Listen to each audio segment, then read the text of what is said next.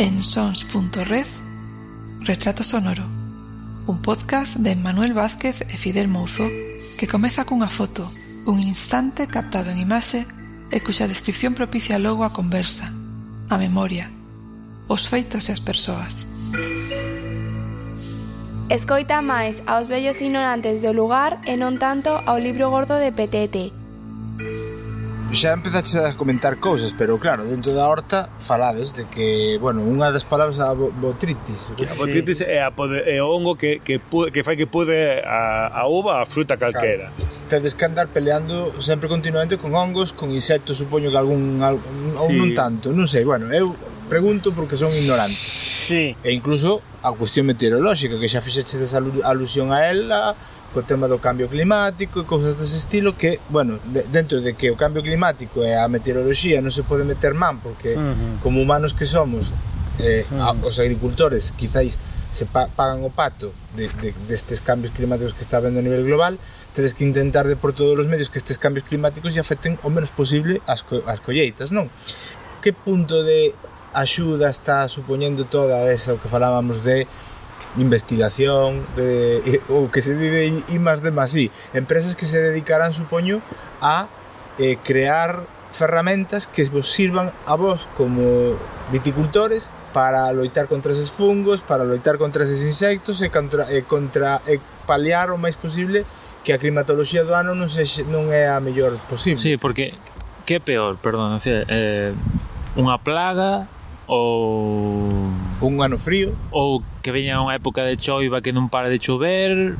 Depende do momento. O tema eh, entramos no tema este do cambio climático que bueno, quen cao, ten 76 anos acorda tal, que bueno, que 76 anos nun mundo non é nada. Iso é un lixo, un eh, nada eh, pero que si, sí, que en tan pouco tempo eu no viño levo 16 que foi outro día. Eu xa o noto. Eu de 10 anos para cá xa, xa non outro tema. E cando falas coa xente, non, aquí cando eu joven, que heladas e tal. Entón, en cada momento foi falta o seu tempo. Foi falta que chova, foi falta que mm. faga frío, e ten que ser cada co que para que a planta leva moitos moitísimo tempo adecuada a un sitio, por eso moitas veces en o viño nos pasa. As variedades francesas sí que se exportaron moito, pero aquí pasou co albariño, o albariño se dá ben aquí, pero le van a Cataluña ou le van a Australia, e non se non porque a planta está aquí. Entón agora temos un problema porque o cambio climático é moi rápido e pasan cosas raras, pasan cosas que estás en inverno podando, estás de manga corta, estás genial, e logo chega junio, está chovendo, entón é moi complicado adaptarse a eso.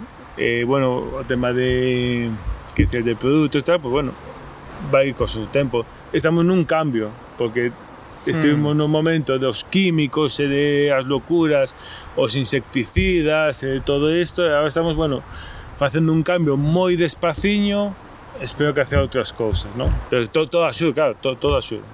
Nese artigo que me pasaches, unha das cousas que me quedou claro é que agora utilizase moito o que a, as propias ferramentas ás veces que dá a propia natureza para intentar... Claro, empézase, pero é un camiño moi longo. E, e, e, eu vexo que é un futuro Queimamos é moito, é, queimamos. É, é futuro. Sí. Houve unha locura onde se queimou moito moito porque funciona na intervención dun viño os, os microorganismos, as hongos da terra influen moito o sea, influen, eh, queimamos moito a terra a terra é tan sagrada, tan sagrada que o queimamos muitísimo o claro. sea, facemos eh, a terra a terra é un ser vivo, o sea, a terra aí viven millóns e millóns de hongos, de bacterias, de, de que iso fan, de que as plantas poidan comer, de que as plantas sean os alimentos mellores, pero, pero que a masificación de produción tanto no trigo como na viña como en todo é, é triste, por exemplo, dice o, o, o, que, o que máis eh, eh herbicida consume o cereal. E o cereal é un... E a ver quen se atreve hoxe a botar o cereal sin un herbicida. Por que? Porque se o botas a, a erva, as ervas tala o papan. Entonces, pois non hai ninguna materia activa nin hai nada, se sea un glifosato que, que o supla, non se fala moi ben, pero morreríamos de fome. Xa. O sea, a ver con quen abastece. O, o tema do glifosato, bueno, agora está un poquinho parado, pero é un tema levan anos. Mira, el, Europa está dando un cambio grande co tema deste, tema de fitosanitarios, sí, sí, de sí. están nos están quitando un montón de herramientas que antes usaban, moitas está ben quitadas, non? Mm. Que eran produtos cancerígenos. Sí, claro, claro. E un claro, dos sí. que está aí marcado como que hai que quitar o tema do glifosato, que, que o, o herbicida típico. Pero que non se pode quitar. Sí.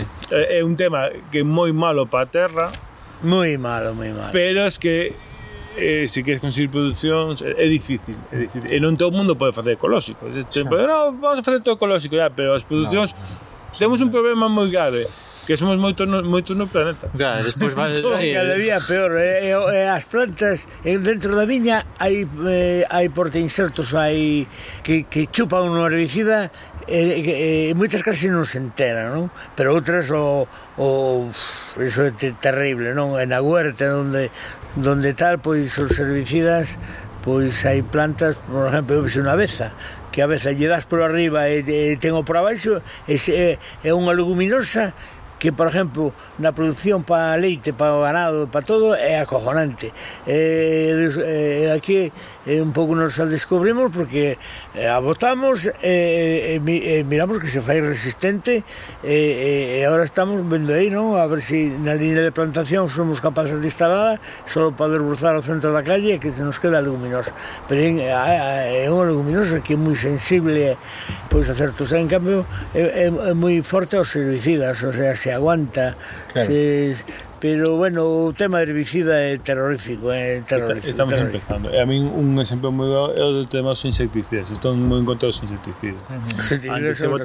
Tamén é por ignorancia. Eu, como antes, aos basureiros, no, eu, en Bayona o basurero estaba no cabo do povo, eh, e botamos ali a basura é o máis normal do mundo éramos uns, éramos uns ignorantes e agora pois, poquinho a pouco imos mellorando con sempre. Pero cando facíamos antes alusión aos microorganismos e decíades que máis ou menos estaba a cousa como moi en pañales, non? Sí, moi inicial, sí. moi tal, a que eh, en que quero decir, a que vos referides? Que, que, que proceso ten que haber para que se chegue a un punto óptimo na que todo este uso sexa o correcto para facer todo o campo sostible, decir, que teña presente pero que tamén teña futuro porque o que decides é que o uso de pesticidas o uso de certas circunstancias son necesarias porque senón non habería produción, pero hai que intentar evolucionar para non acabar con todo. Eu entendo que hai unha parte que é de vontade, de querer facelo. Iso se quixera a, aí entra a parte comercial, o diñeiro onde jode todo.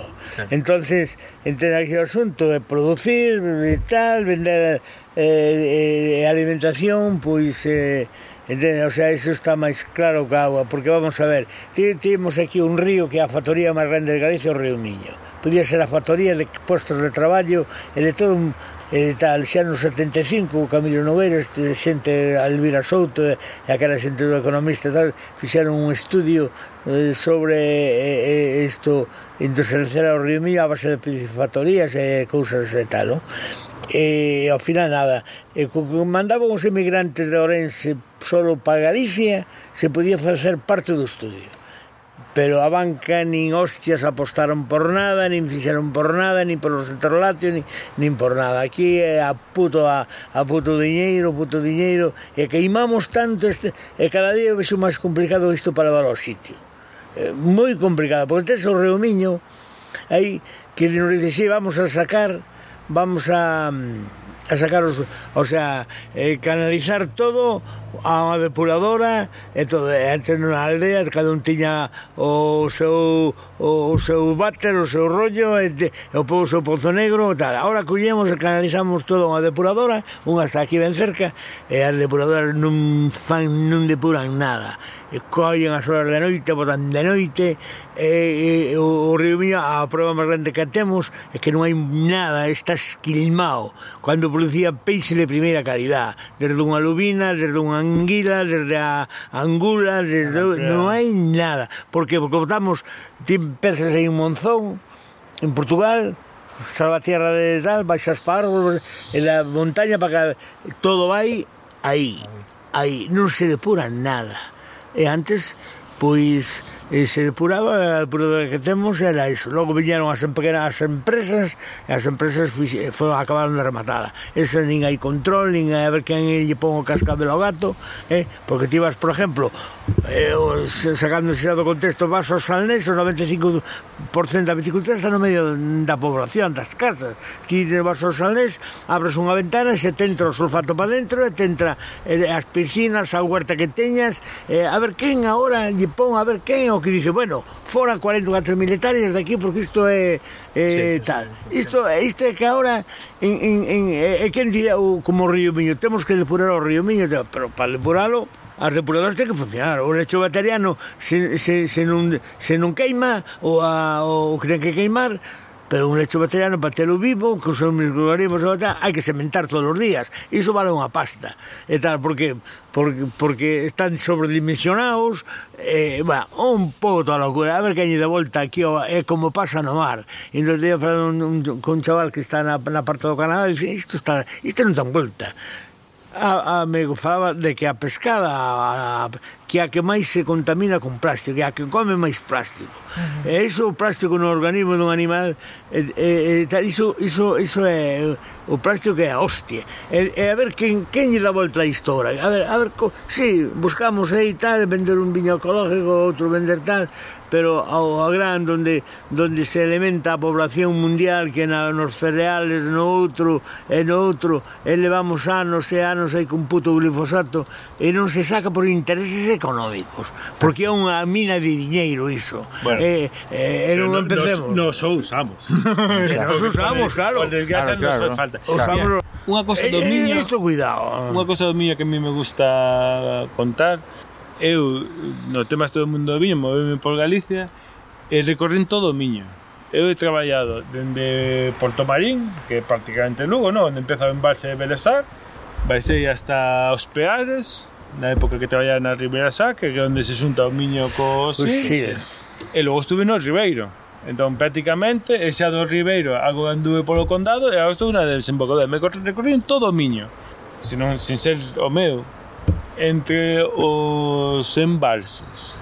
Fastidámos o mí, tiñamos unha riqueza grande eu eh, falar coa xente, que igual que está falando aquí desto eu falei en Chantada desto e falei en xente como Ribeiro. Debaixo dos embalses que están os mellores, os mellores terreos. Chegou quen chegou, dixo aquí vai un embalse. É unha parte a cambio de que a cambio de nada é unha parte de mira, eu cando estive en Chantada estaban co tema de a deuda histórica que tiña a zona.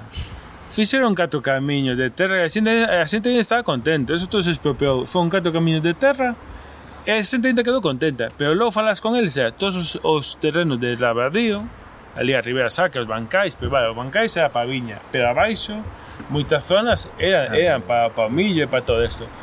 Fastidiamos a riqueza, e as familias. O que ti e ante máis Maseda éramos primos, ti vivías nun lado, vivías no outro, e de repente nos montan eso, entre ti máis agora hai dúas horas de camiño. Claro. E vivín tanto en, en Ribeira Sacra como no Ribeiro contaban. E a xente quedouse descolocada. Te quedas sen os terrenos que te, que che dan de gañar ese para moitas familias, porque, bueno, hoxe en día vas de calquer sitio a calquer sitio, non, non trisquel. Hmm. Pero eso todo foi, éramos uns ignorantes. E hmm. agora, parece que empezamos a, a darnos conta, pero falta moita vontade política e, claro. e, e, e económica, darnos conta de que... A pregunta vai para os dous, pero a min chamame a atención moito cando hai determinados partidos políticos que falan de que o tema do ecologismo, do cambio climático é unha cuestión ideolóxica eles pensan un político un político pensa Pero a quen sirve vos? A quen sirve vos? A quen sirve o a, a quen sirven esa la grandes multinacional, a banca que pon a pasta ali eh, eh, ese, ese outra esa outra cando o pueblo non ten non, non, que co seu voto se condena a onde vamos. Xa. Mira, Entende? eu- eu- O- o- os que pensas como que te van a defender un pouco a historia, non? No, o sea, Un, mira, un político pensa catro anos. Sí, sí. E logo, mira, o me un choque que me tiven eh, na primeira empresa grande que estiven, falando co gerente, non? Dun tema que estamos falando, e, joder, pero se facemos isto a uns anos vista, esta decisión nos vai a vir mal. E o gerente me decía, Jorge, eu penso no semestre seguinte. E logo xa chegaremos o tal. Entón, eso ten que vir máis Mira, pasa no mundo do viño, pasa en Francia, cos, cas a madeira. No? O, cando se fai viños en barricas, non? A reina e a, o roble francés, limós e todo isto.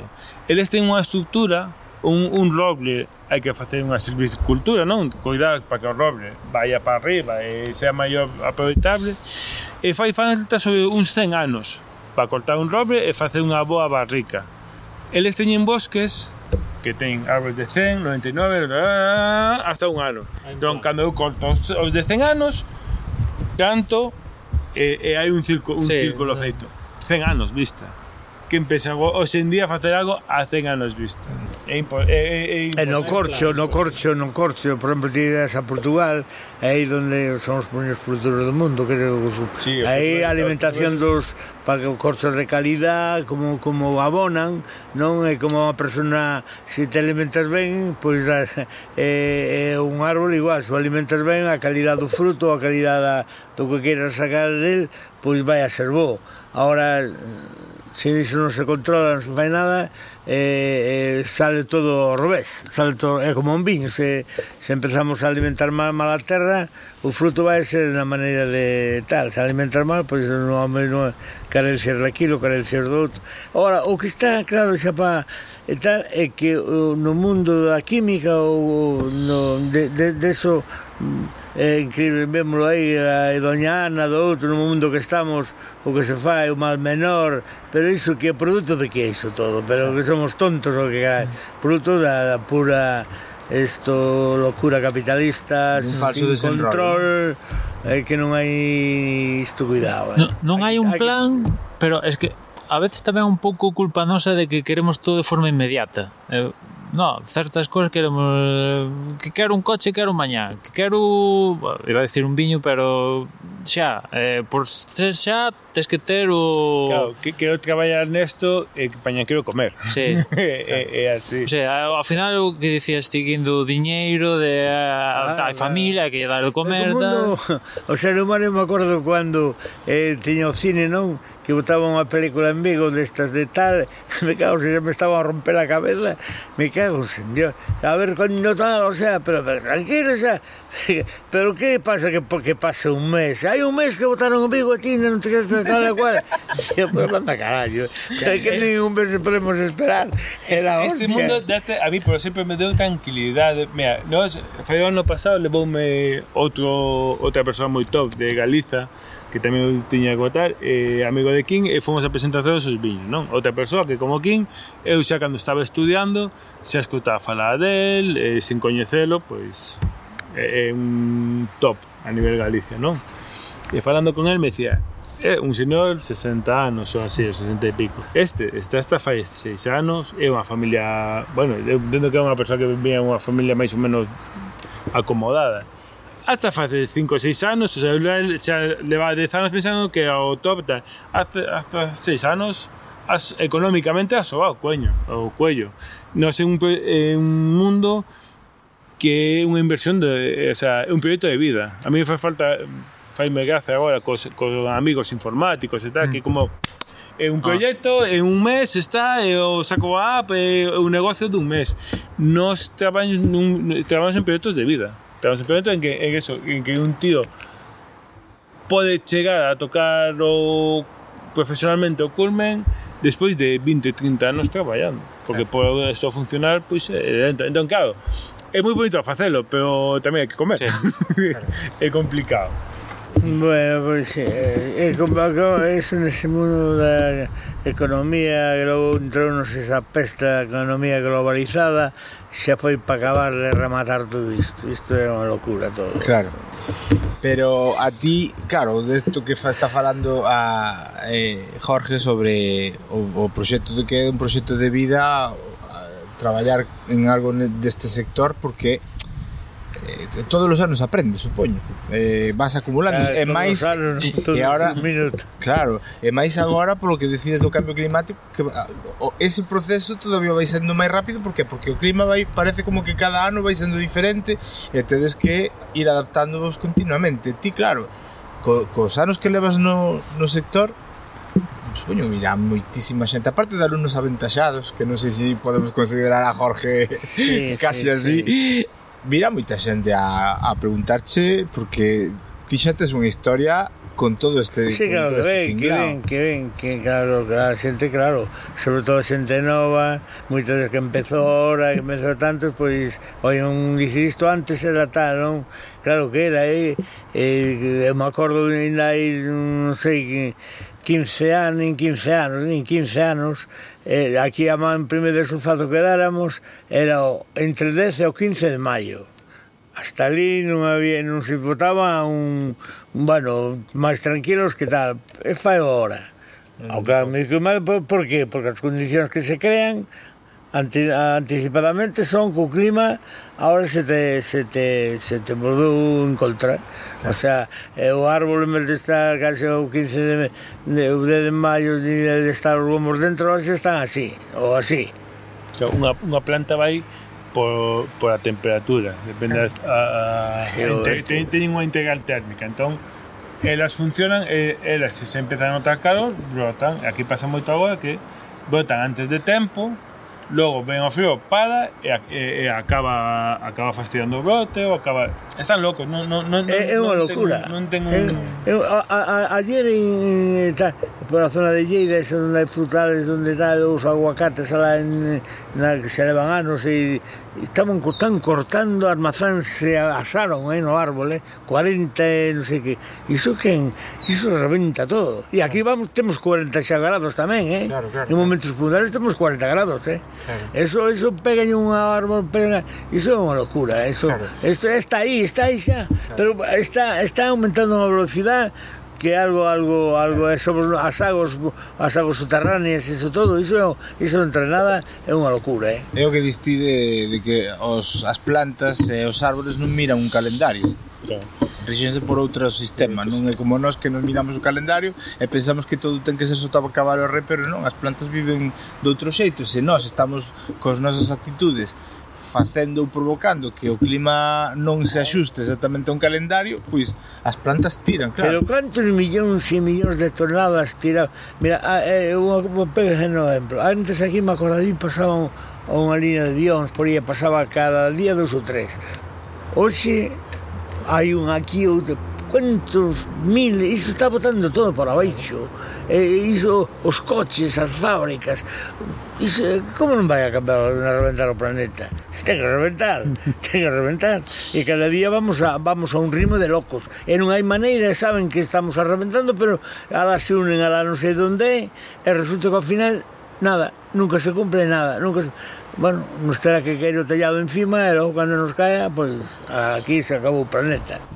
Eu penso que podíamos empezar co componente social, non? O tema máis do que é a relación sí. do viño coas persoas e coa relación que entablece ou Isto non o arreglamos, o que estamos No, no, no, nós podemos aquí facer intentar intentar intentar arreglar o mundo por o sea, desgracia no, que eso, manda manda e os demais nah. estamos pa, para tal. Nah. Eh eso, pois que podemos empezar a falar un poquiño eh, eh, o, o, do mundo do viño que sirve para nos relacionar cos demais, porque ao final mm. o viño ten unha componente moi social, moi mm. de relación mm. coas persoas. Sí, non, vamos de viños. Claro, exactamente. Eh, non digo que non haxa outras formas de relacionarnos coas persoas, pero o viño é unha forma aquí de... no outro, no outro lado xa o té, aquí é o viño. Claro. Aquí no noso medio occidental, occidental é máis o viño que a, é no Brasil o café, no outro lado, o que non toma un café non un non? Pero eu que... Aquí, pero o noso, aquí no noso mundo occidental, eh. Mm, bueno, non é todos, pero casi estamos No, pero é certo que hai moita xente que di de viños como di Emanuel, pero realmente hai xente que non vai especificamente sí. de viños, pero di de viños como quen queda pues, xa, para tomar xa. un vermú ou unha cervexa, bueno. Ojalá se dixera de viños, pero eh, a xente nova por tal tamén es, non vai enfocada a beber viño, o sea, sí, hai, notádelo, notádelo que a xente nova é máis de eh, cervexa ou moi en Cataluña, algo non parece ser que nas escolas empezan xa os nenos a enseñar a tomar viño en unhas eh, zonas, pero moi pouco. Eh, aquí... Eu, eu, eu, eso, son daqui a lado, E a xente non, non fala de ir de viños, fala de ir de cañas. De cañas, sí. E cando empezaba a ir, xo tamén, por exemplo, me encanta o, o Ribeiro. Eu son un namorado do Ribeiro.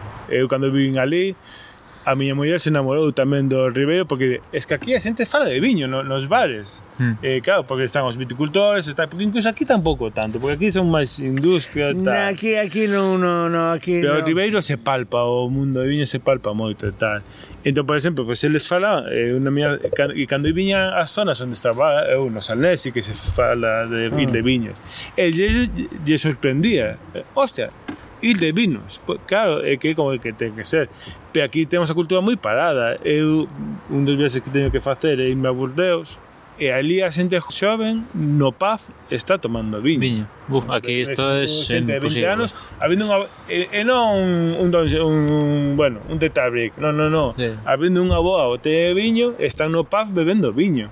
E no o mundo anglosajón Inglaterra que non teñen, bueno, ahora empeza con cambio climático, empezan a facer espumosos no sur de Inglaterra, que antes era, eh, era imposible.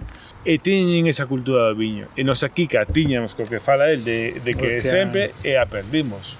Parece que se empeza a querer recuperar un poquinho, pero sí, bueno, pega, está, está, está pero... un pouco perdida, está perdida pero vai lento iso, vai, tiñan, non sei, porque, claro, os intereses aí xa entran, eh, por exemplo, o mundo da cerveza ten moito, moita forza. O gran hermano aí no norte sí, que no. manda moito. Ten moita forza, eh, entón, si queres, iso é como, por exemplo, no mundo das ginebras, eu puño así, no mundo de nós facemos ginebra en Pazo Valdomiño, e eh, entonces digo yo a Miguel, hostia, Miguel, isto sacas tal, pero eh, había que situar unha un, unha ginebra xa máis alta, máis tal, e dice, ou se se quere situar unha ginebra, está, mira, xa pode ser pero mellor, pero ten que haber moita pasta aí para pa chegar aos, desde os camareros a chegar a, a moitos stands para que poidas introducir ese, ese produto. Claro. Saber gratuito. Claro, porque ao eh, final te, dependes de quen xa venda.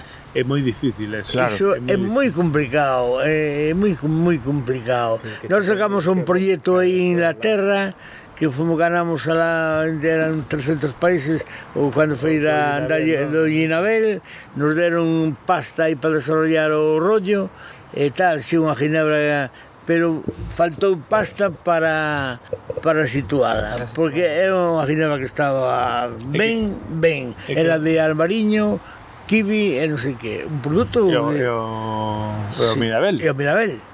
Un produto de cuidado, pois... No, un bifitter, un, un tal, unha... Iso, sí, mira, as marcas é o que teño. Iso as marcas son... Eh, min, que me o... que facer unha marca. Comecei un distribuidor que to colla Pois se vou convenza ao hostelero que o colla E logo o hostelero ten que convencer o cliente final que o colla E sí. que é un, é unha, un proxecto de vida un claro. de vida. Claro, claro.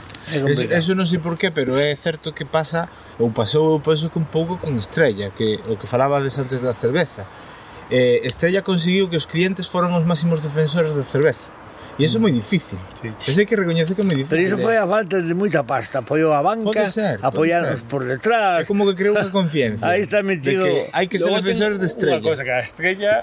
Sí, bueno, eu cando era rapaz era mitad de estrella mitad mau. Aí sí que hubo un boom de estrella da, da, da leche. Bueno, fixeron ben que ten unha gran cerveza. Tamén ten unha cousa que ti abres unha cerveza e sabes o que vas a, comer, a tomar. Claro. É como a, salvando as distancias, é como a Coca-Cola. Claro. O viño non o viño depende eh, o, o, que no, o que a mí me fascina isto de que o cada ano é algo distinto tal cual somos moitas marcas ou a cerveza é algo moito máis global o viño pois moitas veces estás sabendo algo que non sabes. Sí. Bo, a mí eu sempre que vexo un viño que, que non coñezo o, o tomo. De feito, de feito ten, aquí Fidel vive cerca de onde vai montar a fábrica Estrella próximamente, é unha das razóns onde monto cerca da casa de Fidel é que exixían que se desviara a auga co cal se fai a cervexa na Faro de Coruña, que se desviara esa zona porque senón non se puñan aí, claro, para que sí. as cervexas fora igual. É, é unha, mira, eu, por exemplo, eh, axudo a un proxecto que está nacendo de amistade, que é un rapaz moi moi majo. Eh, axudo por amistade, non, non é negocio. Ele é maestro cervecero. Traballaba en, en, en empresas en, facendo cerveza, cervexa artesanal. Estaba en, estaba en Valladolid, en Barcelona e tal cerveza artesanal, non estamos falando de máis sí, industrial. El o de, se enganchou o, co mundo do viño, era daqui, pero leva moitos anos en Cataluña, e se viu para aquí, a plantar tintos en ecolóxico. Estamos aí arrancando, se está metendo un proxecto que eu sempre voto para atrás, porque como, tío, es que isto, de aquí a que isto de diñeiro, él se enamorou porque facendo cervezas de alta calidade, de, Por moi artesana que sea, a cervexa é un, proyecto, é un proceso industrial. Sí, multiplicar. Ti compras eh, levadura, o sea, eh, compras eh, os produtos de Galiza, fora tamén, pero aunque sexa artesanal é un proceso moi industrial. Porque a cebada é cebada, non, bueno, a ver, ver a alguén de cerveza e a joder, isto non ten nin idea e tal, non, pero bueno. Pero en cambio o viño hai que facelo con uva. É, é outro mundo. E tamén eso é malo. Porque claro, moitas veces sabes un viño, e digo, eu probo marcas Se é bo, pois mira, acá coñezo unha marca boa. Se é malo, bueno, pois me tomei un viño que non me gustou moito, tampouco me pasa nada. De a cerveza, tienes unha cerveza eh, Eh, coñecida e sabes o que estás, que estás tomando. É un momento que ayuda tamén, porque é un refresco que encima ten alcohol, o sea, sí.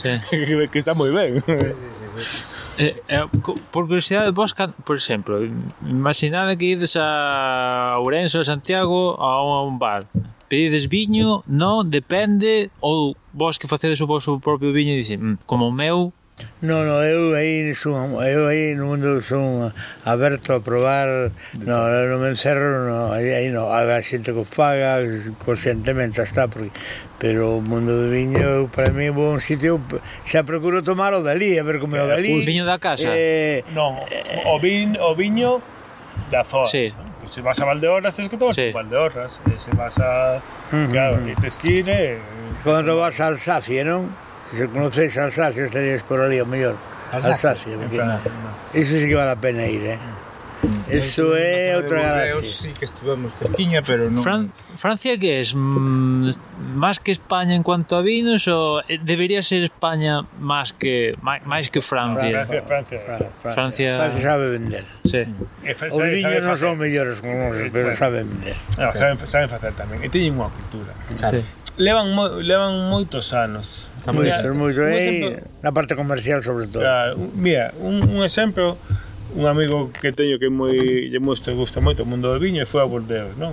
Iba ás bodegas máis tops, habendo viños, e estaba o, o propietario ali, non lle cobra nada, eh, saben, le, ten unha historia de 100 anos, o de, ah. nós aquí temos unha historia de, de moi curta, mm. entón aquí ves a miña bodega, e te cobro tal, e non sei que, te poño aquí unha zafata, porque eu non teño tempo para ti, Está en outro, a Francia está a outro nivel.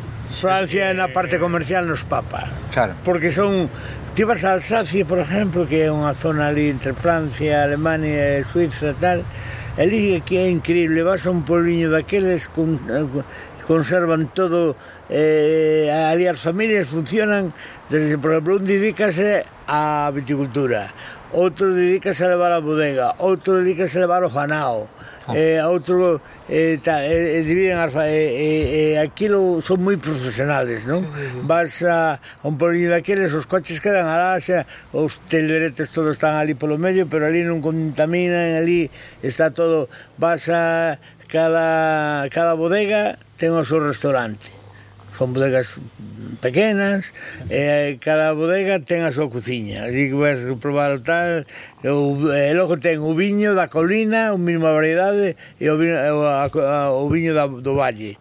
Probas os viños ali, un, aquilo cuidado, eh?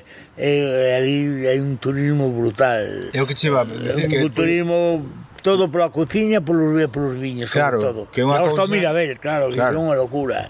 O, o, eso foi unha cousa das que para preparar a conversa eh, plantexaba Emma e é o enoturismo aquí polo que diste as bodegas que ten con... aquí ah, aquí o reto das bodegas non funcionou e non funciona. Nah. nada. Non é, ali vas ali bueno, por eso vou comer esta, esta bodega, o mañán vou a tal. Aquilo, nós fomos o primeiro vez que fixemos ali foi a través do... Porque no, eu, eu máis Ángel de Rosó fomos fundadores do, do Conselho de Rías Baixas. Entón fixamos viaxes, dous viaxes que fixemos ali a Alsacia, logo fomos outros por conta miña, porque nós tomamos a pique aquí a distería de, de, de, de Aguardente e Mirabel, e ainda fixemos, e, e meterse no mundo. Pero eh, isto, o Mirabel é un produto que aquí a sesenta de Vigo para arriba xa non o conoce casi. É que non sabes o que é o Mirabel. Eso de aí... Eh, creo un viño, non? Non, no, no, o Mirabel é un fruto. É un fruto. Que, bueno, porque o tema da almíbar, que a sí. Rosaleira sí que exportou moito. Eso se dá aquí no Rosal. Ah, é moi, moi daqui. Eu cheguei a ter 60 de Mirabel, cuidado. É máis grande que unha cereixa, eh, como decimos? Sí, un, un poquinho máis grande unha cereixa, moi rico. É unha especie de ciruela. É unha ciruela eh, cativa, cativa. exactamente. Eh, Pero está. claro, eh, e logo o mirabel noso daqui, o, por exemplo, en Alsacia, ali hai o, o labrador que menos ten son 30 hectáreas. Claro. Eh. Entón, entón, ali as destilerías funcionan día e noite. Eh, claro, dali o Mirabel se fai hasta de pacificado, como se fora unha uva pasa, se fai en almíbar, se fai tal, logo en licores, eso se fai un mundo aparte. Aguardiente blanca en Mirabel, me acordo a min estar en Burdeus, xa non sei, va lá por os 80, fui comprar unha botella de Mirabel, de aguardiente Mirabel blanca, 12.000 pelas. Cuidado, eh. Joder. E nós tuvemos aí moi metidos eh, no, no, no mundo do Mirabel e, e a última co, a cooperativa que se casi a comprar aquí no Sosal foi todo carallo uh -huh. porque se empeza, empezaron a facer plantacións plantacións e logo non daban vendido Mirabel non o daban vendido sí. e afojáronse foi todo carallo e pesa moito o que falamos do albariño, non? Se pon a albariño todo punto, mundo planta albariño, non? Eu aquí o vexo moito porque foi Bueno, a viña sí que se mantén, non? Pero hubo un momento do Mirabel, todo o mundo plantou o Mirabel. Ahora, eu cando cheguei fai a 8, 9 anos que vim para aquí para Pazar Rosal de repente eh, viñamos da crise do 2008 que todo Dios arrancou cepas e de repente empezan a plantar oliva, olivo e todo o mundo plantando olivo porque iban a vir do Orense coi, que como te van viña a coller aquí e tal e de repente todo olivo Logo, e agora aquí o jefe puso de moda o aguacate. Todo o mundo plantando aguacate. Mm. E como van as modas... Sí, aí claro, entramos as cousas novas para introducir esa consolidación eh, o viño sí porque foi de toda a vida, temos as condicións, temos tal, e tal. O Mirabel podía funcionar que igual que na Alsace, porque a calidad do noso Mirabel non ten nada que ver ca deles. O, o deles non ten azúcar, non hai horas de sol. O paso como o Mirabel é agrio, casi. Pero ti como un Mirabel dos nosos, cuidado, eh? eso, sí, eso, cuidado, eh? E, e, e a calidad é, é, é moi, moi superior a deles. Ta, é, ou no produto, na aguardiente no, no, en almíbar, no que queiras non ten nada, moito nada. pero eles ten ali a Alemania ao lado que venden ten Suiza ali ao lado que, e hai unha cultura o mundo do Mirabel que aquí non hai. Xa. Aquí non hai. Eh, sí, porque porque como, empezou como. Italia, no, que, sí. que incluso chegaran a levar o aceite daqui eh... O por exemplo, estamos falando de calidade dende un poquinho da ignorancia, vale? Non collades o tema. O italiano é moi bo vendéndose. Vendéndose, claro. Vendéndose. A grapa, eu cando estuve en Italia, a grapa, pero comprar unha aguardente galega non, o sinto, pero non. Non quise que se chuminista, pero é así. O italiano se vende moi ben o francés vendese moi ben, pero tamén o fan moi ben, sí. as cousas como mm, son. Mm -hmm. Os franceses sí, sí, son sí. un en cousas de... Saben o que teñen entre más e toda a cadena de produción industrial, eu, eu, marketing e todo eso fan. E como a mí me gusta moi, por exemplo, moito os cataláns. Os cataláns vas a visitar ali o mundo do viño e xa están máis cerca deso tamén. E Andalucía, é, é zona de Andalucía... Non o coñezo, non te podo dicir porque non, non unha zona que te joder, están activos os amontillados, todo eso que ten moita tradición, pero non o coñezo de... Sí. Bueno, é sí, eh, eh agora un inciso aí, Aquí o mundo do oliva, isto foi todo oliva, eh? Isto é de aquí, o aceite de aquí, o sea, polo clima, pola acidez, que tal, son uns aceites de primeira manito. Que pasou cando foi a castración de los reis católicos, cando foi só puderan quedar os olivos que estaban alrededor das iglesias para pa alumbrar os santos óleos.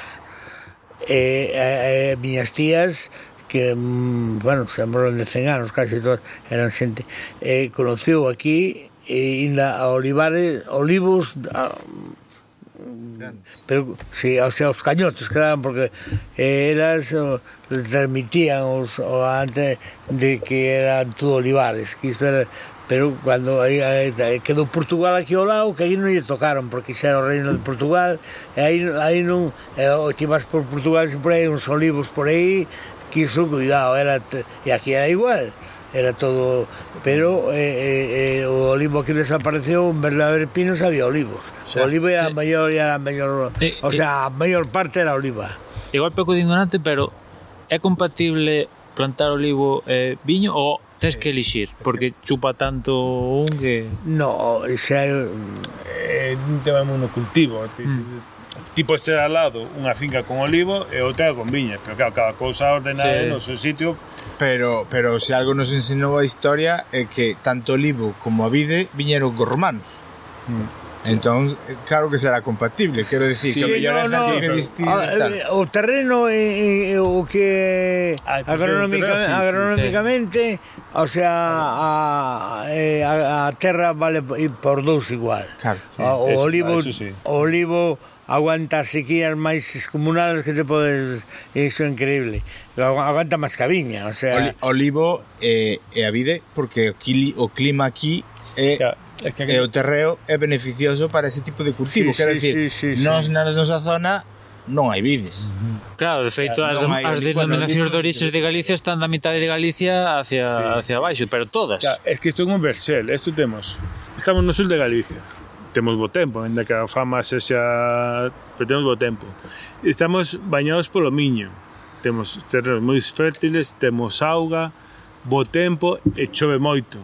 Claro. Entón, para que crezca unha planta que te fai falta. Eso. Que choiva e que fai a sol. Pois eso é o que temos aquí. Aquí, por exemplo, en Goián, as, as tormentas entran polo miño para dentro, as nubes, é unha zona moi... Eu vivo a 30 km de aquí, e chove moito máis aquí que alá, eu a veces saio ali a 6 da maña, 6 e media da mañá, 7, de manga corta, chego aquí, hai néboas, ou incluso eh, as precipitacións, eu que eh, al final teño que estar manexando esos datos, pois a mellor son 200, 300 litros máis o ano aquí calá. Entón fai desto un berxel.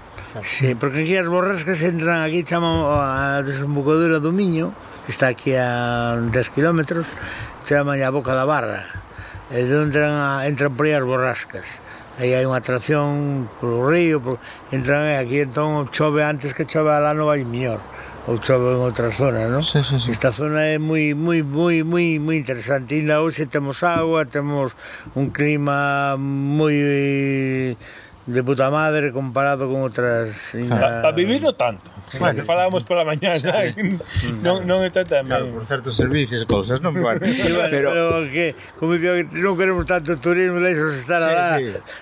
pero bueno non fai falta todo. No, que despois tamén un sitio ponse de moda veñen chos demais os de ah, fora que queren eh. vivir aquí porque se pon de moda e joden os que estaban antes Mira, e... vamos contar outra anécdota de, de rápida que os gregos Estuveron aquí en 1500 anos antes de Cristo e hai, hai eh, un vestigio de que estuveron aquí e tal.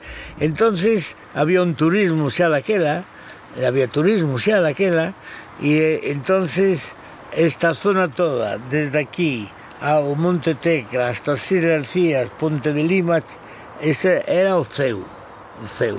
Entón aí traían o turismo de élite, o grande estar, o grande escuela, non? Logo había outro turismo que era un turismo xa de menos... Era a zona esta da, de, de aquí da Costa da Morte, xa a zona máis agresa máis agresiva, máis máis tal, e logo o inferno será hacia Lugo, hacia tal. Entonces, que facían esa distinción, como ahora o turismo dele te vai a Cancún ou vai a, a tal, non? E antes que os riegos facían. Tanto cando fixeron ese, ese puente que está aí, está aí a, hasta aquí a 100 metros, apareceu unha columna griega. E quen acollou o que estuvo, porque isto é a hostia. Hai aquí un rapaz traballando que, que era para unha cadena de turismo alemana para que se dedican para catar logo o turismo e a ver a trenos fan estudios pero hai que demostrar efectivamente que eh, a mil anos antes ou tal que hubo aí esas tal, non? Mm e, eh, este rapaz foi o, o que, eh, que ten a esa cruna que apareceu aí, a ten el. A ten el, porque estuvo moi encima aí do, do, isto aí apareceu aí nas excavacións, fixeron unhas excavacións brutales aí, e apareceu unha cruna grega e el, eh, porque logo eh, Tui, Teo, Tide, Teorakis, Teotal, eran todos que estuveron aquí, e aquí na cidade de Tui e tal.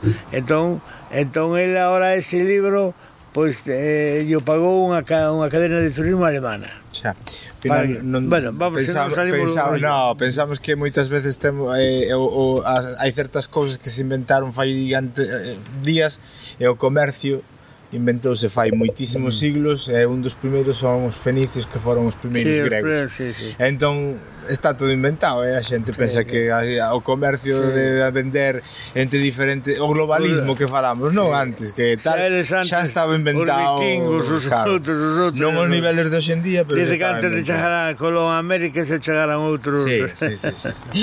bueno, eh, vale, vamos a meternos pa, si vamos a facer unha paradiña dentro dun pouquiño, pero antes vamos a deixar cousiñas zanxadas sí, e sí, cando sí. retomemos eh, sí, eh, sí. tal eh, o que falábamos antes de crear un manual de cuñado de vinos perfecto, es decir, de quedar con xente e decir, mira, esto yo entiendo y te voy a decir que para beber el tinto tiene que ser de esta manera, para beber el blanco tiene que ser de outra. Entonces, uh -huh. cuncas, copas ou tazas, eh, chama yo os soportes. Ou vaso. Os vasos, o efectivamente. Pres, ou pelexo, ou ou unha... a, bota. A bota, a bota non? Sí, a, antes eh, o dixe que o viño transportouse moito en pelexo de animales. En pelexo de animales, sí. non fai tanto. Eh, Eso, sí, eh, tal, non? Ou directo da parrica non tamén. Sei se foi o pelexo antes ou foi a cerámica. Xa. Non sei cual das dúas... Por, por lógica... Por que... en cerámica, xa. Por, o pelexo creo que foi antes. Pode ser antes porque era, digamos, máis tal Sí, sí, sí. A, a elaboración e... da cerámica mm, sí que sí, foi sí. un momento puntual da historia na que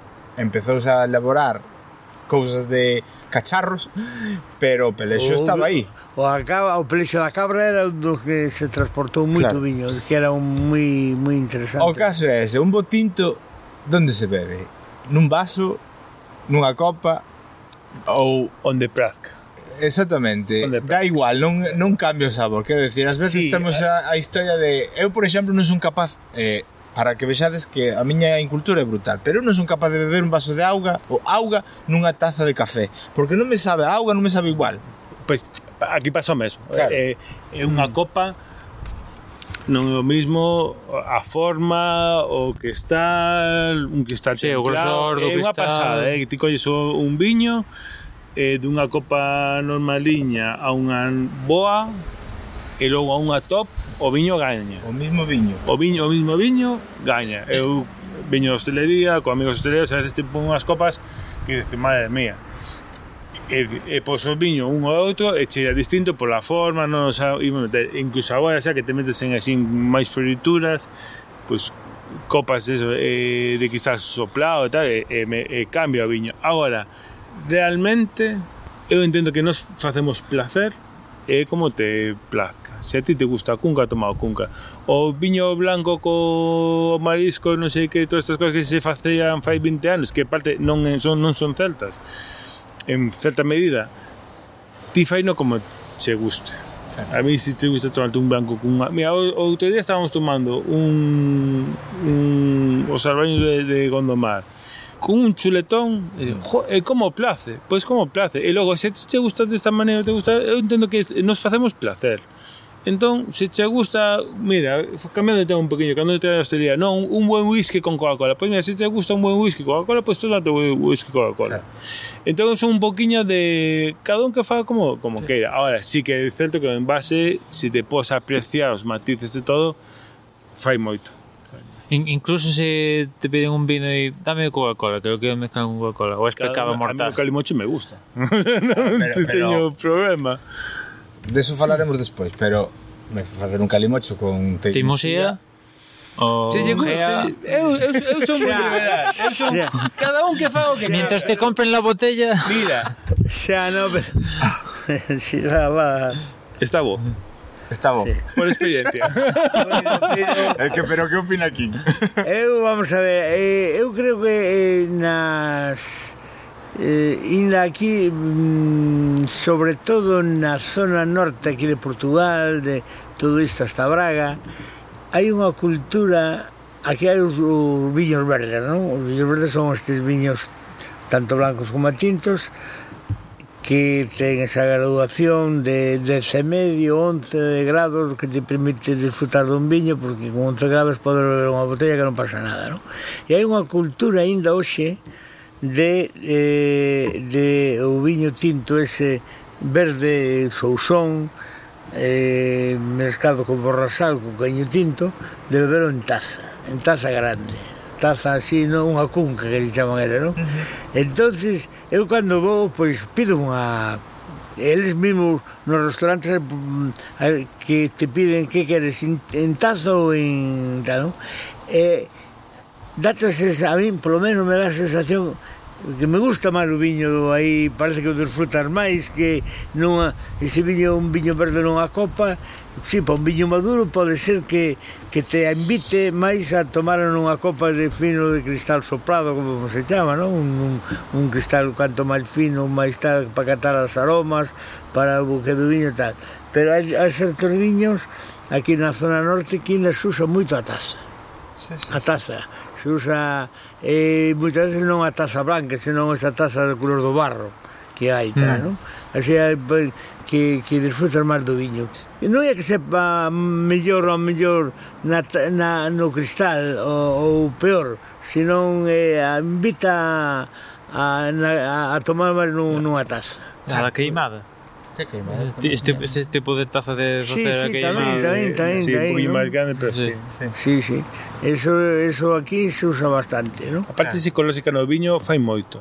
Ah. Ti o, o mismo viño, xa non a taza, pois pues, o que a tradición eh, te manda a tomar aí o que dicía aquí na taza, non? Pero tía que estamos, invita, estamos nunha. A mí me invita a tomar ca, Te invita porque é o tal, é como un viño, un viño se estás con boa compañía, se estás agradable, xa é moito mellor. Mm A mí ten pasado estar en sitios super consciente do viño, empezamos por os viños, tal, un moi agradable, de, oh, este viño, este viño, oh, e o probas os dos días, hostia, isto, isto que... Pero em, em, a sensación sen son Pero por, por, lo que, por lo que dixo antes, Jorge, supoño que influye moito o, o, o feito do placer que decías, non? Eh, igual ás veces cando unha persona se queixa de que o viño non lle sabía igual dun ano para outro pode ser porque o mellor ti tampouco eras a mesma persoa eh, o momen ese momento do viño ese momento, ese lugar eh... esa compañía, esa situación incluso como estás ti psicolóxicamente afecta a todo, fai, incluso moi, cando moito, moito. viaxas ou cando tes unha relación ou, ou, ou mesmo nesta conversa, non? Estamos ao mellor e hai días mellores e días peores. Hai días que tes ganas de conversar e outros mm. días dices, eh, mm. mira, teño ganas de irme para a miña casa, a min deixame en mm. paz. E aquí cos viños ten que ser algo así, por que? Porque non é unha inda que este considerado como un alimento non é algo imprescindible, é algo que se disfruta ou trata se disfrutar, sí, sí, non? Sí. Digo eu que vai a cousa Sí, por aí. vai, vai Sí, por aí, te- vai. te- ten unha magia, ten o, o tema do viño, eso, aí lle gañamos a cerveza, ves? Sí, é certo, sí, sí, sí. ten, Sí. te- ten magia, ten, ten... Pero eso que falaba desde o buque, do, de, de la lágrima, Mm. esas cosas eh, a nivel, como decir, espectáculo poden quedar ben, pero canto hai de postureo, de Sí, digámoslo, salvando, non quero decir que todo sexa mentira, pero canto hai de mentira, canto hai de exageración sí, veces. veces. que a veces sobre... ves na tele de isto tiene un olor con uns aromas bueno, de pomelo con Eu aí xa esos olores a canela e a olores a tal divago un pouco. Sí. sí pero eso sí, eso sí. Mm, pero tes que eh, non todo o mundo é capaz de chegar aí, eh? Claro. Eso, eso xa Non é todo mundo chegar a, a chegar aí, o sea, logo se vende moitas moitas o mundo a, de ah, viño.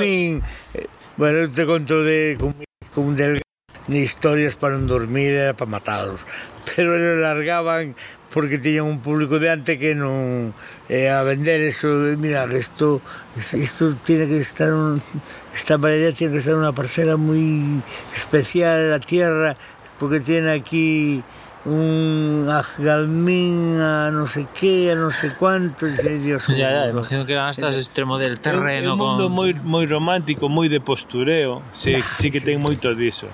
É un mundo que a, a xente lle gusta presumir que sabe e moi sí. pouca gente sabe. Porque o que di King, chegar, podes chegar a hilar moi fino, que dices ti non na puntiña da lengua, na dereita, hilando moi fino es capaz de describir como se o viño, se está tocado, se non está tocado. Pero os que nos dedicamos a isto, nos damos conta que somos uns ignorantes. Xa. Entón é moi, moi, moi, moi difícil. Eu, de feito, tamén é un mundiño que está moi, por menos aquí, como que ninguén fala, sabes? Como que ninguén conta con conta. Eu, por exemplo, na miña xeración somos, eh, joder, nos juntamos porque, bueno, porque nos juntamos que pensamos todos igual, que compartimos información. Antes, antes aquí non se compartía información, mm. tema do mundo do viño, como o enólogo e o gurú que facía o viño. Facer viño é moi fácil, é eh? fermentar a uva e xa sae.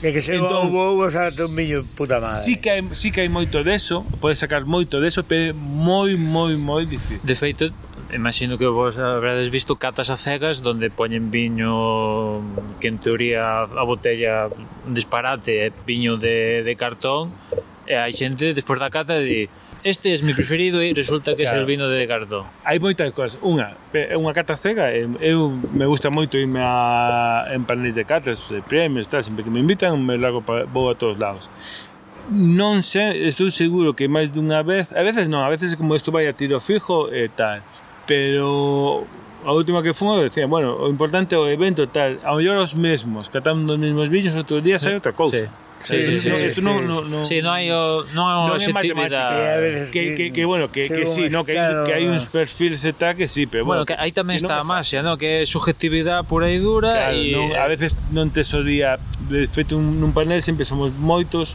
Porque a mellor un día catas 50 vinos e a mellor os primeiros sempre, por exemplo, sempre saen castigados. A mellor no medio ti xa non vas aí, estes un momentiño aí que baixes un pouco o listón, pero bueno, se somos 10 ou 12, pois pues, oi, marcha que, que compense, non? Pero é moi difícil. Hai moito deso, pero é moi difícil.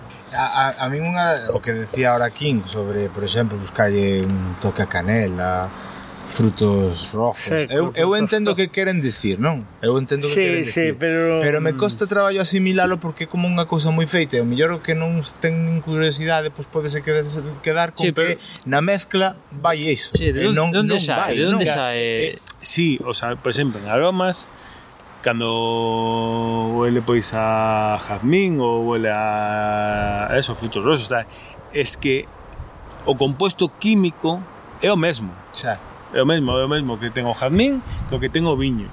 Donde realmente está aí. E químicamente, digamos, por decir de unha maneira, químicamente se pode demostrar que está aí, non? Xa.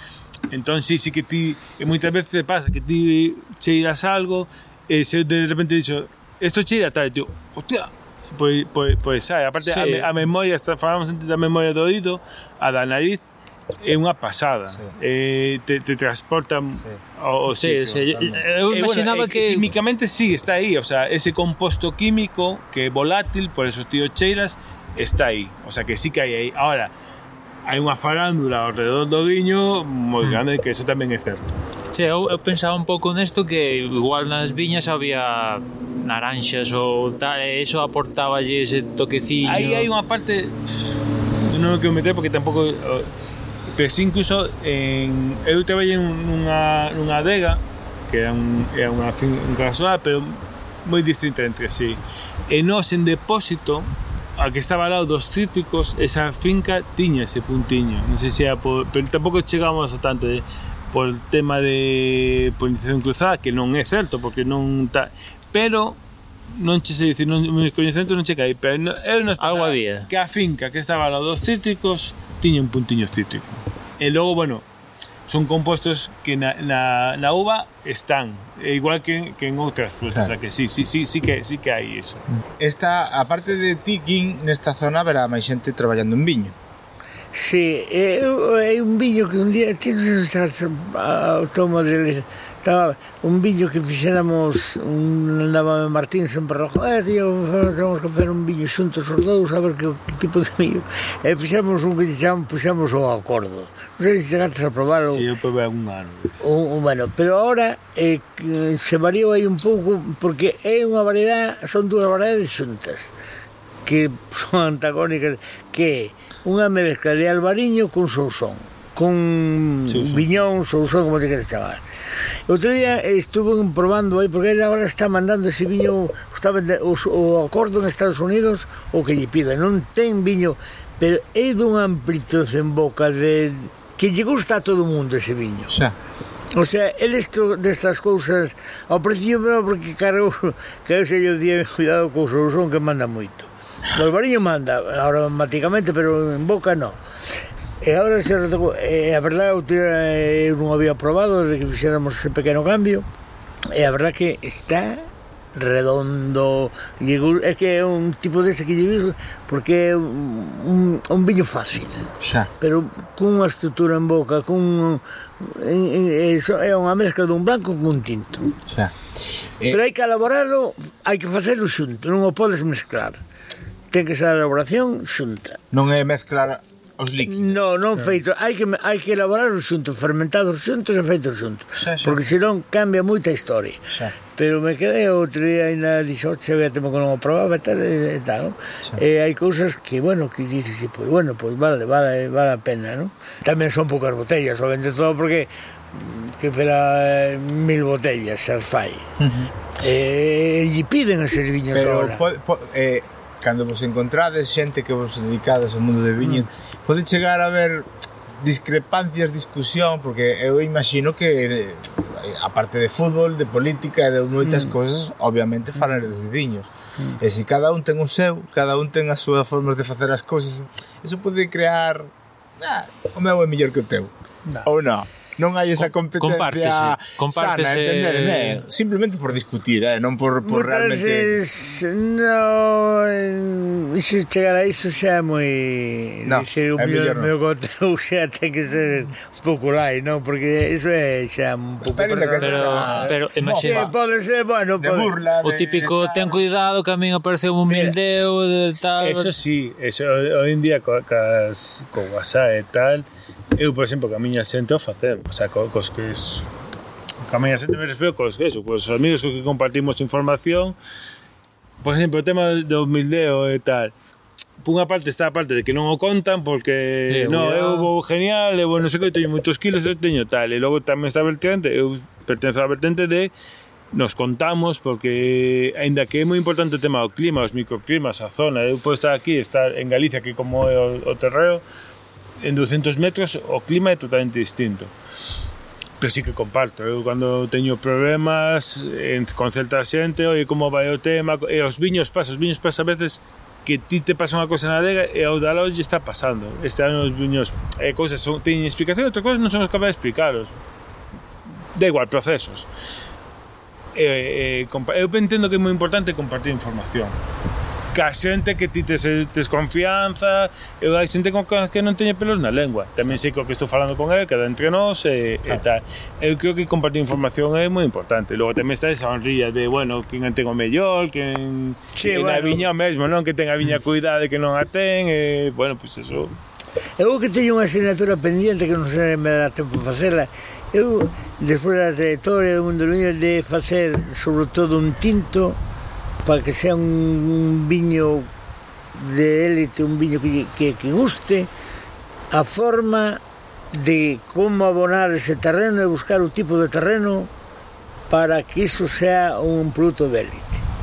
Porque despois de, de tantos anos, pois daste conta, mira, isto se fora mellorado en este tam, en este, en este, en este, isto podíase fer aquí tal. E buscar a parcela, e buscar o o abonado, importantísimo. O abonado, como facelo, e sin pensar ir a cantidades... O sea, sa, sa, facer unha cousa... Facer unha botella, pero que sea excelente, sí, non? Sí, sí, sí. O máximo. Sí, como, como esa cepa ten que comer para que faga un, un, un, un viño de, de, ben, o sea, con todos os componentes que ten que ter o viño ter. Xa. E a situación da parcela e a, a terra e como abonala e, e, é un 70%. Xa. Pero ao final é que os viños, por, por, por o que decides, son sempre mm, proxectos moi persoais. Pero por eso mesmo vos preguntaba esas competencias, o mellor, ou non competencias de tal, porque ao final non deixa de ser como criar un fillo.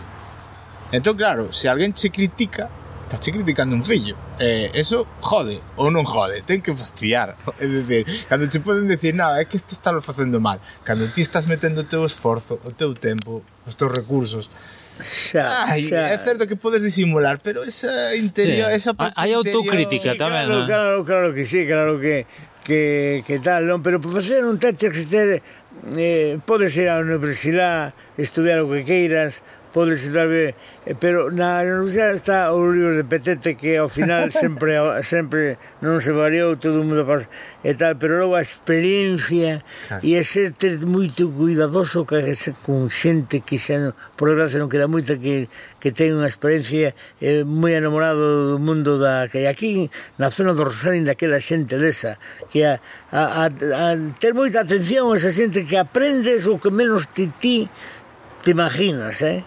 A mí me, me ten pasado da persona que, que case é unha persona case analfabeta, e que, que, o sea, e que aprendes de lo que, o que menos te... O, o, o que me, me decía Enrique sempre, vamos a tal zona que aí hai xente que leva moito tempo xa no mundo da viña e que se sente temos que falar con eles e, te, e, e, e te encontrabas con cada sorpresa cousa que e, hostia, pois mira, manda carallo eh? xa, sí, xa. señor, manda huevos o que nos viñamos aquí a aprender hoxe eh? Xa, xa, xa. Eh?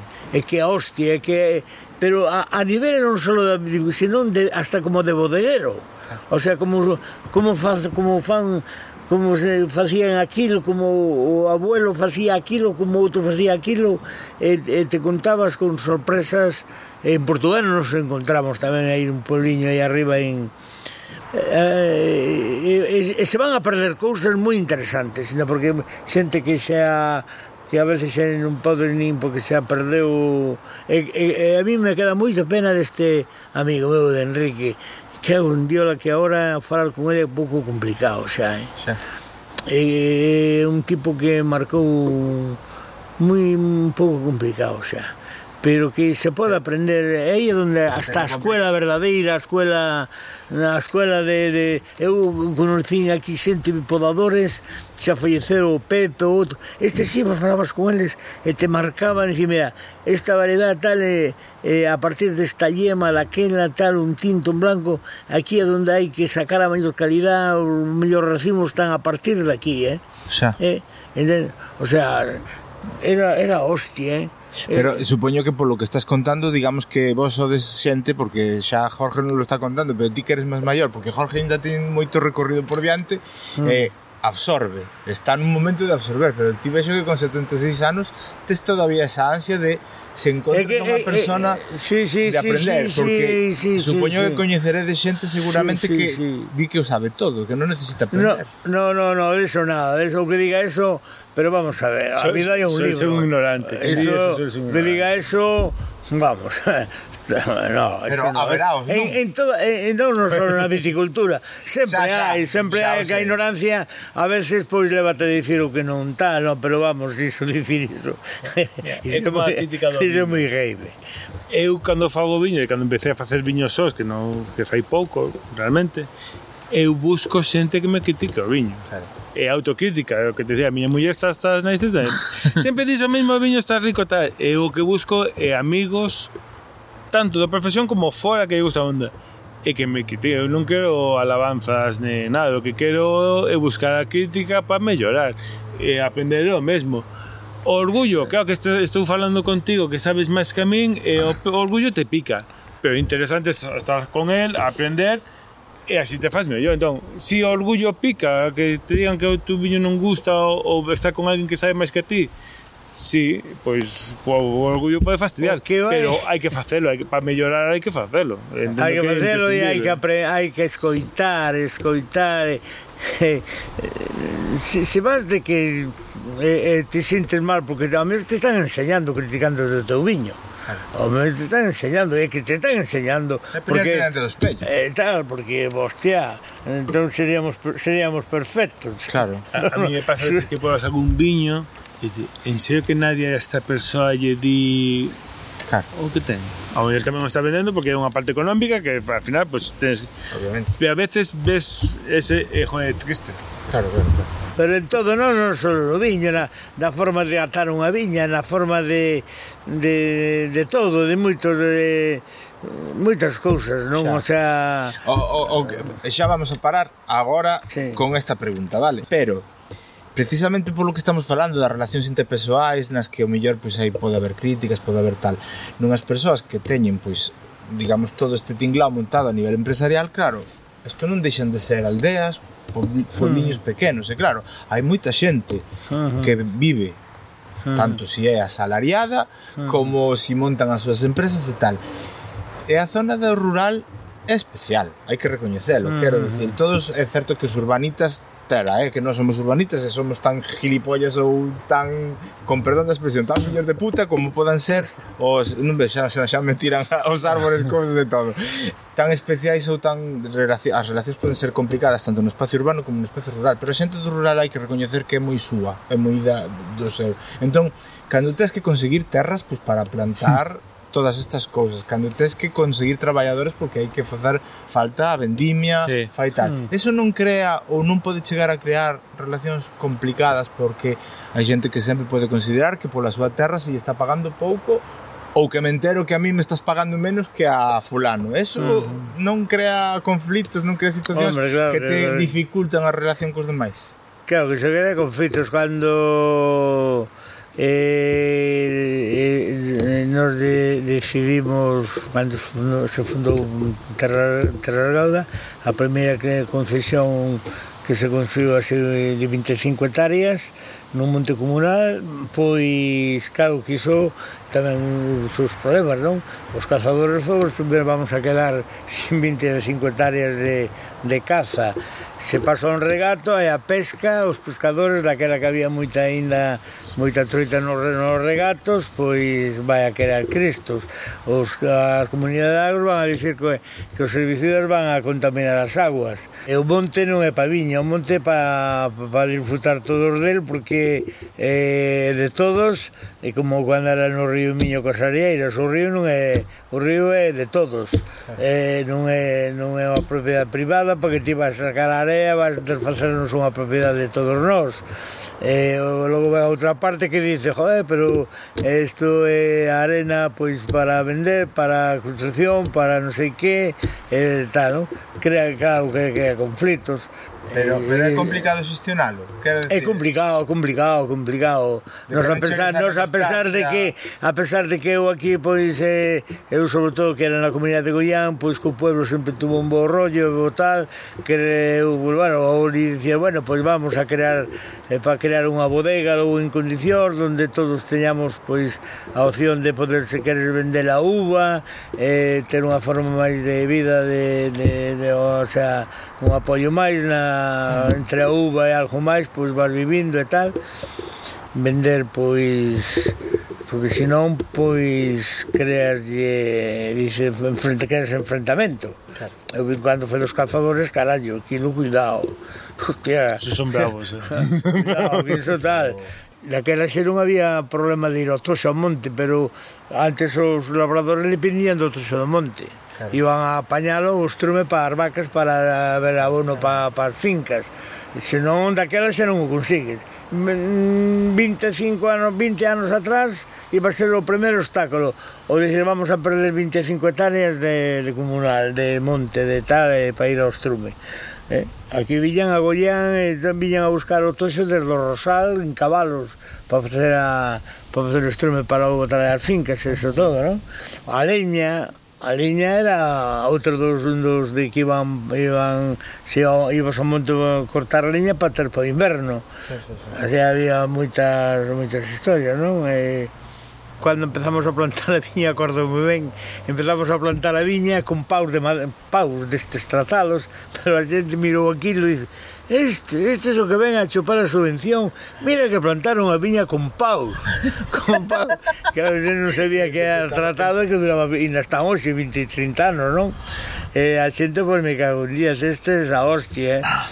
Aquilo foi outra lucha de carallo, non?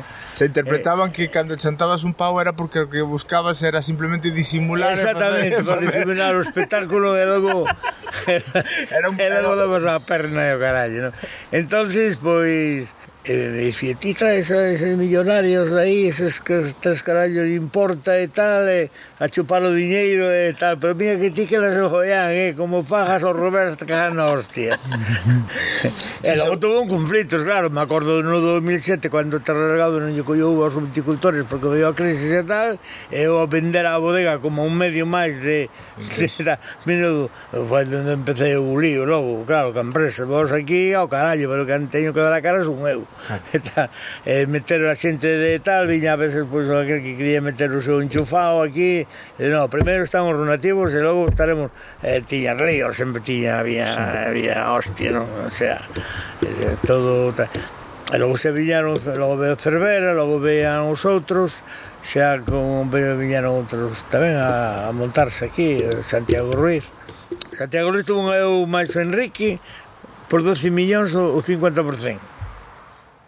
No, o, do, o 50 no, nos, eles quedábanse con 50 e nos quedábamos co 40 non sei que. Enrique a Barrenar, vámonos quedarnos aquí en minoría, logo estes van a tal, e dixe, é que estamos comprando unha marca, hostia, e mañá iso so queremos vender a marca, o que vale a, Santiago Ruiz, o, o nombre de Santiago Ruiz, que que era foi o primer viño que saliu aquí de Era así a marca Santiago Ruiz. Santa Ruiz, eso era un y, eh, potencial. Eh, eh, eh, eh, eh, eso porque foi un San viño, viño Santiago Ruiz, se querías vir a comprar a bodega e fixo un, un esquema de tal sitio, tal sitio e villas dar a bodega. Uh -huh. Se, tía, endesado na bodega ou na sí, botella, non? Eh, eh, porque Santiago non tiña uva. Xa, vamos a seguir en pequenos rasgos como nació Santiago Ruiz. Santiago Ruiz era un vendedor de carretillas, carretillas con, con carretillas de, de féminas destas sí, elevadoras. Estaba no Porto de Vigo, non? E cando se retirou veo por Rosal. Uh -huh. Eh, ali na eh, cando na casa que el comprou tiña unhas viñas de puta madre ali, destas de antiguas xa, pois cortou as viñas, que el non tiña nada de viño, nada de conocimiento, non tiña nada, e plantou mas, mas, masans golden. Pois carallo, nin autóctonos mas, masans da golden que esta golden que viña que estaba de moda daquela de plantar e tal. Entón ele era un vendedor era un comercial fino. Entón e empezou a visitar moito a Daniel que este Daniel era un xa era enólogo Daniel. E, e, e, e iba a bodega dela mira como facía o viño como, non, como un tal e cual. Logo este Daniel vendía o viño xa e levaba a Madrid. Entón Santiago Río empezou a ver un negocio, hostia, este carallo, mira pa aquí, gana partaguera. E colleu el, empezou a comprar uva. E non tiña uva ninguna, empezou a comprar uva e era a facer o viño que nunca na puta vida ele había feito viño nin hostias. O sea, el mm, era un comercial, un comercial que mirou ora. E daí saliu o Rorro e logo conectou connosco, vivo máis con Enrique, e nos, eu xa tiña finca, Enrique tamén tiña unha finca, finca Enrique tiña unha finca de 5 hectáreas, que había o 41 beli plantado, porque foi o primeiro que plantamos nós, que foi onde nós temos a, un pouco a trayectoria do 41 beli, e dicíamos sempre, como carai, se produzou no 1617, Richard Centoé, carai, que iso, e os villaveiros non daquela para conseguir un 41 beli. Son, son os patróns, os patróns de, de, de, onde se xarta, non? E, entón logo entramos en negociación con Santiago Ruiz porque como non tiña uva, uva tiñamos a nós. E tal, entonces chegamos aí ao tal de comprar por 12 millóns ou 40 e pico por cento de, e logo o Enrique dixo, como o Enrique non foi eu dixo, ah, eu non vou facer agora marcharme ou tal, e tam, desistín o ano ven os riojanos boa, pagaron unha millonada as fillas e tían unha gana de diñeiro que ni Dios, me cago yo.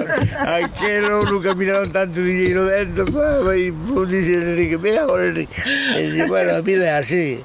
e, e foi cair na mar de Rebajano. Pudo, eh, podemos tela nos, que nos, el tiña xa unha finca de de 5 hectáreas eu tiña un, bueno, un pouquiño máis tiña, pero eh, tiñamos úbanos para pa arrancar. O mellor tamén acolles vos se va pic. Tamén, pero nos comprábamos Santiago Ruiz, eh, que non comprábamos eh, xa, xa, xa. que. Cuidado, eh. eh, e logo quedou ese rollo. Como dixemos no anterior capítulo, temos que rematar de poñerlle o laciño ao papel de celofán que adorna este regalo en audio que acabas de escoitar e aquí chego de hoxe. Se tes algunha consulta sobre algo do que escoitaches, xa sabes que Lorena dá os medios de contacto a continuación. No vindeiro episodio comezaremos a repasar a traxectoria profesional de Kim. Ollo porque daré de vos conta de que non falamos con un calquera. Ata o episodio 3 de Da cepa a bodega con Jorge Marcote e Kim Álvarez.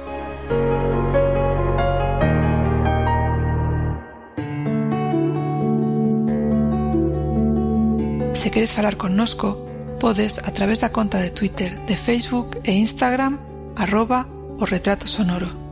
Tamén nos comentarios de sons.red barra o retrato sonoro.